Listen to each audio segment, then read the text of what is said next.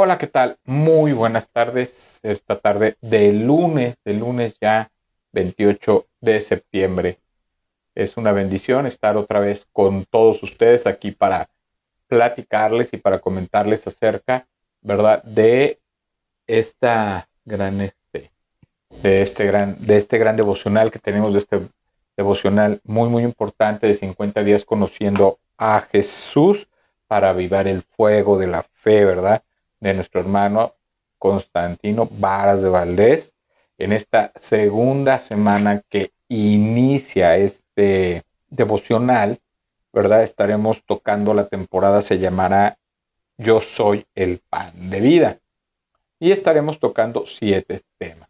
Ya estamos en la última semana de septiembre, ¿verdad? Ya, ya empezando ya octubre, donde pues estaremos llevando eh, todo este devocional durante, durante, pues serán 50 días, que son relativamente eh, mes y, 20 días, mes y medio, para poder conocer a Jesús en esta, en este, eh, en este devocional, en esta temporada, en estas temporadas que tendremos.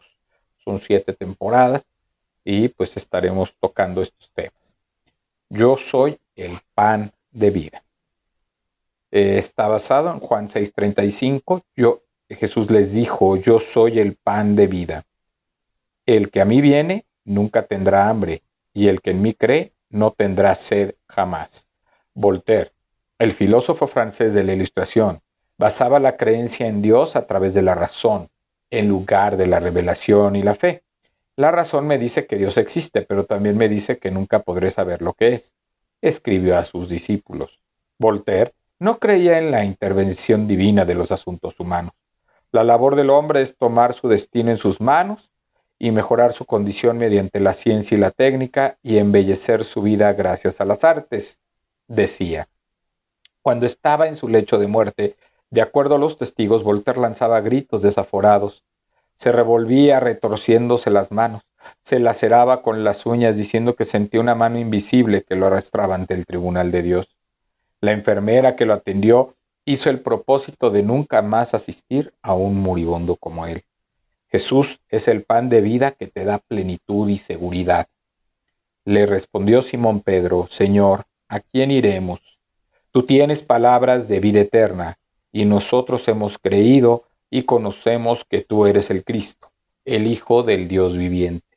Juan 6:68 al 69.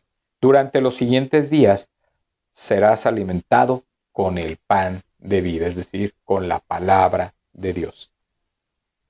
Día, este día es el día 8 del devocional. Estamos, ya, ya sabemos que vamos a estar 50 días, ¿verdad? Con este estudio y este, el tema del día 8 es el éxito que Dios aprueba, ¿verdad? Basado en Lucas 12:15.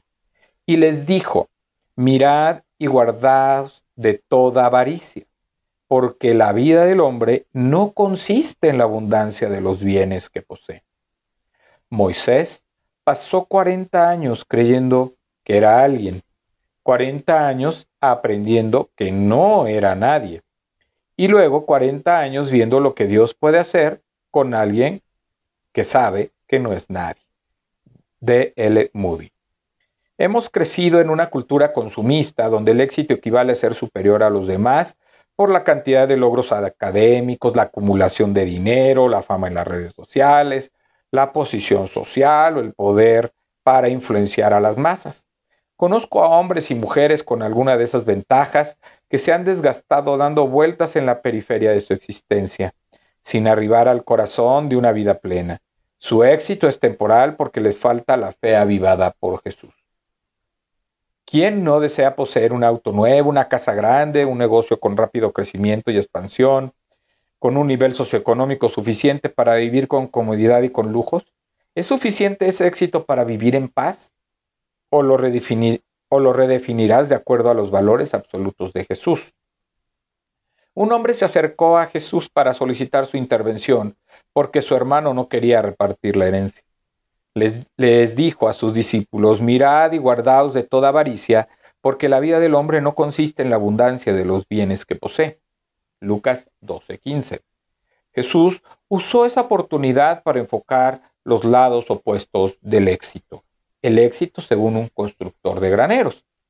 Luego miró Jesús a los que estaban allí y les dijo, no vivan siempre con el deseo de tener más y más. No por ser dueños de muchas cosas se vive una vida larga y feliz. Y enseguida Jesús les puso este ejemplo. Las tierras de un hombre muy rico habían dado una gran cosecha. Era tanto lo que se había recogido que el rico no sabía dónde guardar los granos. Pero después de pensarlo dijo, ya sé lo que haré. Destruiré mis viejos graneros y mandaré a construir unos mucho más grandes. Allí guardaré lo que he cosechado y todo lo que tengo. Después me diré, ya tienes suficiente para vivir muchos años. Come, bebe, diviértete y disfruta de la vida lo más que puedas. Pero Dios le dijo, qué tonto eres. Esta misma noche vas a morir y otros disfrutarán de todo esto que has guardado. Así les pasa a todos los que amontonan riquezas para sí mismos. Se creen muy ricos, pero en realidad ante Dios son pobres. Lucas 12, el 15 al 21. Quiero colocar las palabras claves del hombre rico.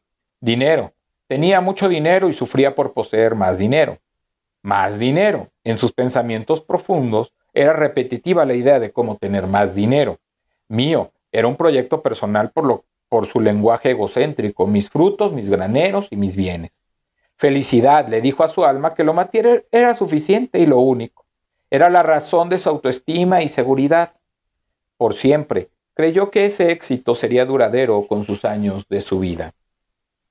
Definió su éxito de acuerdo a la suma de esfuerzos para multiplicar el dinero que proporcionaría comodidad, estabilidad y prestigio, pero se equivocó en todo. Pero Dios le dijo, qué tonto eres, esta misma noche vas a morir y otros disfrutarán de todo lo que has guardado. Lucas 12:20. ¿Qué palabras claves usarían los hombres más ricos del mundo?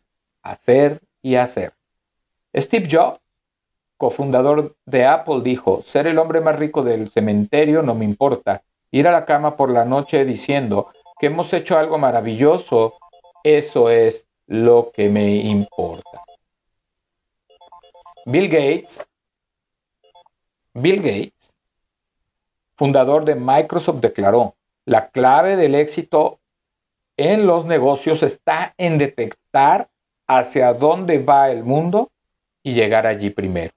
No estoy en desacuerdo con sus frases porque su trabajo constante les permitió llegar a la cima, pero sí, para ser exitoso necesito ingresar a la lista de las 100 personas más ricas, entonces casi toda la población de la Tierra sería mediocre o conformista, y no es así. El éxito según el constructor de la vida, Jesús. Dijo luego a sus discípulos, por tanto os digo, no os afanéis por vuestra vida, que comeréis, ni por el cuerpo que vestiréis, la vida es más que la comida y el cuerpo que el vestido. Considerad los cuervos que ni sembraron ni ciegan, que ni tienen despensa ni granero, y Dios los alimenta. ¿No valéis vosotros mucho más que las aves? Conceptos claves. Esto fue en Lucas 12, 22 al 24. Conceptos claves. No debemos afanarnos ni por lo más simple de la vida. Si Dios alimenta a los cuerpos que no tienen graneros, a los cuervos que no tienen graneros, lo hará también con nosotros el valor de nuestra vida depende de lo que somos y no de lo que poseemos y logramos. ¿Verdad? Este mensaje es muy importante en esta primera parte de este mensaje porque de alguna manera el estudio está un poquito más largo, pero yo lo que quiero es dedicarme a esta primera parte. No somos lo que poseemos, somos lo que tenemos en Cristo Jesús. Somos lo que verdaderamente nuestra esencia nos da como personas, como creyentes, como hijos de Dios, como creación de Dios. Usted no vale por lo que tiene. Sé que es bien fácil caer en, e, ese, en esa mentira del enemigo de decir tienes un carro, tienes una casa maravillosa, tiene, tienes, este, no sé, puedes viajar a todos lados, eh, tienes dinero, mucho dinero en el banco, puedes hacer con él lo que tú quieras. Tienes un negocio muy próspero, caer en eso y decir, qué exitoso eres. Pero hasta los más exitosos, hasta aquellos que han sido exitosos, se han suicidado. Es decir, han perdido el sentido y el propósito de su vida por afanarse en las riquezas. Y cada vez van a querer más y más y más y más. Nunca va a ser suficiente. Cuando tu vida la fincas en, en las riquezas, en el dinero, ningún dinero será suficiente. Siempre querrás más y más y más dinero. Aquí la cuestión es que usted debería no querer más dinero, sino querer más, eh, querer tener más en el propósito de su vida. Una vida de abundancia, de paz, de gozo y de amor que solamente Jesús puede dar, ¿verdad?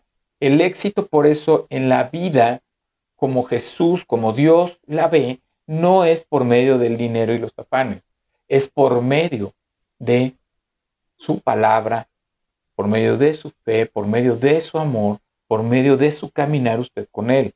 Cuando usted busca primero el reino de Dios y su justicia, usted mismo, ¿verdad? Usted mismo va a ver cómo Dios le añade de acuerdo a su voluntad.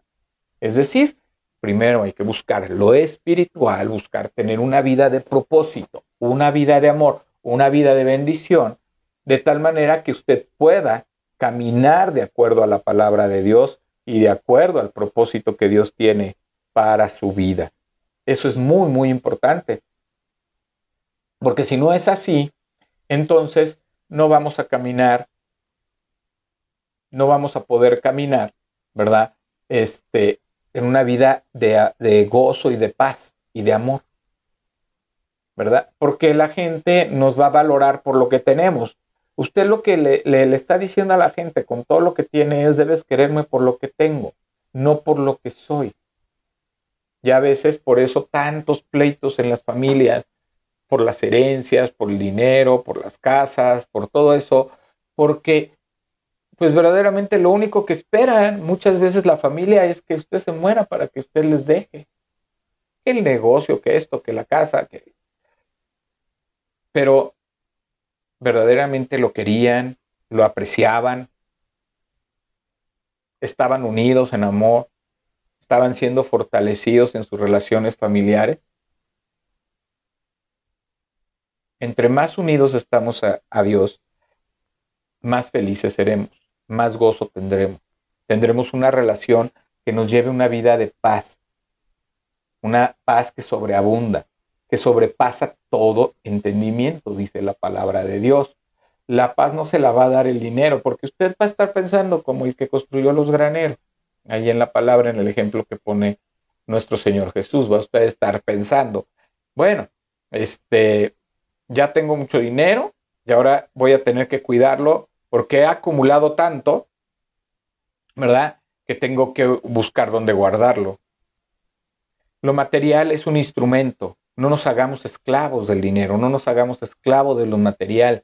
Es un instrumento que nos ayuda a satisfacer nuestras necesidades y claro, a cubrir ciertos aspectos, como el de movilidad, por ejemplo, para comprar un carro, como el de tener una casa para vivir en ella, eh, como el de poder viajar para tener entretenimiento, conocer otros lugares. Claro, ¿verdad? Eh, eh, es una bendición el tener para ponerse ¿verdad? Para vestirse y que no le falte nada, pero también el dinero debe servir para ayudar a otros, para ser generoso con otros, para aquellos que no lo tienen, usted puede apoyarlos, ¿verdad? Eh, eh, acuérdese que todo lo que Dios nos da es de Él. Simple y sencillamente nos, nos hace administradores, mayordomos de todo lo que Él nos da.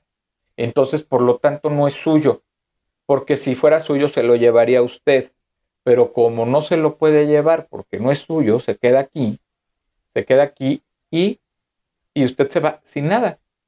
Y eso lo aprovecharán otras personas y se quedarán eh, todo eso que usted acumuló durante tanto tiempo, lo, aprovecharán otras personas, lo, se lo consumirán y muchas veces se acaba todo eso y ya no queda nada más que el recuerdo ¿verdad? De, de esas cosas.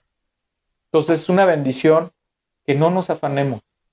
El éxito no es que usted tenga mucho, el éxito es que usted tenga a Dios en su vida, el que, el que verdaderamente usted tenga esa palabra eterna, ¿verdad? No solo de pan vive el hombre, sino de la palabra que viene de la boca de Dios o que viene de Dios. Entonces, sí, no todo es alimento, no todo es dinero, no todo es lo material, entonces lo único que nos queda es el Señor. Jesucristo es nuestro Dios, que es nuestro proveedor y es el que nos va a proveer tanto de lo material como de lo espiritual. Nos va a dar gozo, nos va a dar paz, nos va a sentir, si, si no tenemos, nos va a sentir en esa seguridad de que Él va a proveer en el tiempo necesario. Él puede hacer milagros grandes y maravillosos. Él puede hacer, puede sacarlo de esa deuda, puede sacarlo de ese, pero usted tiene que ser obediente a Dios, tiene que ir a los pies de Cristo, recibirlo en su corazón y entonces va a ver todas las bendiciones que Dios va a hacer en su vida y que va a cumplir en el propósito que tiene para su vida. Y eso es lo más importante. Todo lo que Dios quiera hacer en nuestra vida y todo lo que nos quiera dar será bendito, será prosperado. Pero dice que meditemos de día y de noche en su palabra para que todo lo que hagamos, para que demos fruto y todo lo que hagamos dé fruto. Qué bendición, ¿verdad? Qué, qué bendición poder, poder tener esta, eh, poder tener este conocimiento de la palabra de tal manera que todo lo que Dios quiera darnos nos los dé por su propósito, por su amor y que nos pueda bendecir de acuerdo a las riquezas de su gloria, que eso es lo más importante. No hay mejor vida, no hay vida más rica que cuando estamos haciendo la voluntad de Dios, que cuando obedecemos a Dios, caminamos con Dios y entonces un día usted tendrá una vida eterna y disfrutará de las riquezas de la gloria del Señor, porque de otra manera usted disfrutará a lo mejor, o quién sabe si las disfrute o no, de sus riquezas, pero al final usted estará perdiendo el cielo por haber ganado los tesoros de la tierra. Hay que buscar los tesoros del cielo. Eso es lo más importante, buscar los tesoros del cielo antes que los de la tierra.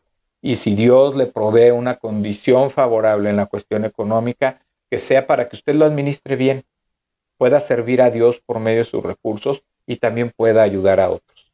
Vamos a orar. Señor Dios Padre Santo, Dios Padre Eterno, te damos gracias en esta, en esta tarde que hemos estado aquí compartiendo tu palabra y compartiendo esta enseñanza.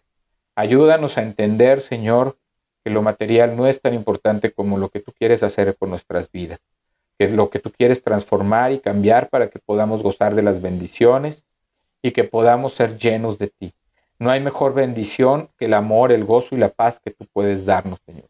No hay mayor propósito que prosperar en tus caminos y prosperar en una vida en donde podamos ir adelante caminando y fortaleciéndonos todos los días, Señor y que podamos un día ver tu presencia ya en el cielo. Ayúdanos a conocer los tesoros que tú tienes en el cielo para nosotros, que podemos trabajar para ellos y que podamos, Señor, servirte con un servicio verdaderamente de todo corazón, que nos dé la alegría, que no saquemos provecho de todas las circunstancias, sino al contrario, que podamos aprovechar el tiempo de buena manera para que podamos nosotros dar una palabra de aliento para que podamos nosotros vivir en una paz que podamos transmitir, en un amor que podamos transmitir a otros, para que otros tengan paz en sus vidas, Señor. Yo te lo pido, yo te doy gracias en el nombre de Jesucristo nuestro Señor. Amén. Dios le bendiga. Este fue un espacio de Ministerios de Cristo con amor para el mundo, de Ministerios de Cristo con amor para usted. Que Dios le guarde, le acompañe. Su amigo y hermano Juan Felipe Ortiz se despide. Que Dios le bendiga.